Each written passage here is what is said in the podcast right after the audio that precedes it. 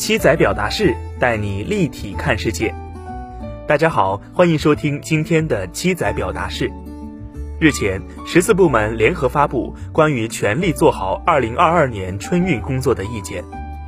意见提出，在做好疫情防控前提下，全力做好春运各项工作，保障人民群众度过欢乐祥和的春节。要求落实健康码全国一码通行。鼓励各地区推广刷身份证自动核验健康码服务。一码通行并不陌生，从去年春节起，进站一码通行就已经是缓解春运防控压力、提升通行便利度的政策措施。时隔一年，再次见到鼓励一码通行，尤其是鼓励通过刷身份证自助核验健康码，无疑令人期待。毕竟，在常态化疫情防控的背景下。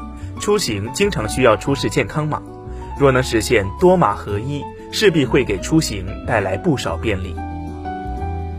鼓励一码通行，满足了春运高效出行的诉求。这种诉求在进站环节表现得尤为明显。进站旅客太多，进站环节固定，常常会超过设计的最大通行容量。进站。通行安检每一个环节的意外卡顿都会影响上下游部分，造成拥堵。以高铁站为例，如果某一台电梯故障，影响的是已检票旅客与未检票的旅客，前者只能借助正在运行的电梯通行。车站为了控制人流，往往会短暂停止验票，让站外旅客等待这批客流缓解之后再进站验票。前端通行效率得到提升，被截断的人流快速进入后端，造成安检的压力，排长队也就不奇怪了。而疫情更是加剧了上述状况，防疫要求是影响通行效率的新增因素，优化这一环节，提升便利度，缓解的实际上是整个春运时期的进站压力。春节回家，身背大包小包，手提大袋小袋，仍是春运最常见的场面。腾不出手，大概是归乡者最深的无奈。掏出手机查验健康码，尽管并不复杂，但所费的时间成本显然因人而异。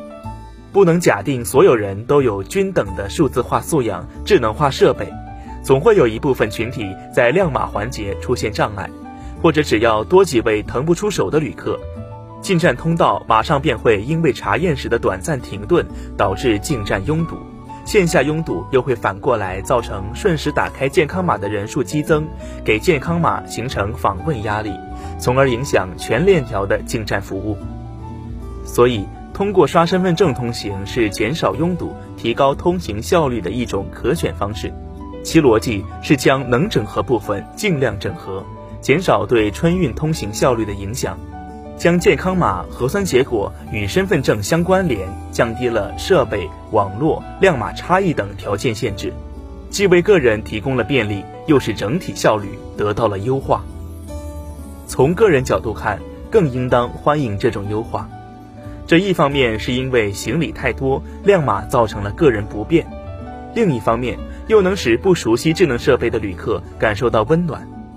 通过手机亮码固然是一种一般状态下相对便利查验健康状态的方式，但对于不熟悉智能设备的小部分群体而言，被拦下必然会带来不适感。这种不适是复杂的，或许夹杂了自卑感，或许夹杂了城市终归是异乡的疏离感，或许夹杂了他人抱怨的委屈感。日常生活中，其他旅客不经意间会通过某位旅客被拦下，以此来界定对方的身份，这种尴尬不言自明。这与纸质化车票时代一些群体因为不会使用身份证打印纸质票颇有相似之处。如果有一种方式能避免此种现象，自然应该支持。春运大幕即将拉开，期待一码通行能够成为春运期间常见的景象。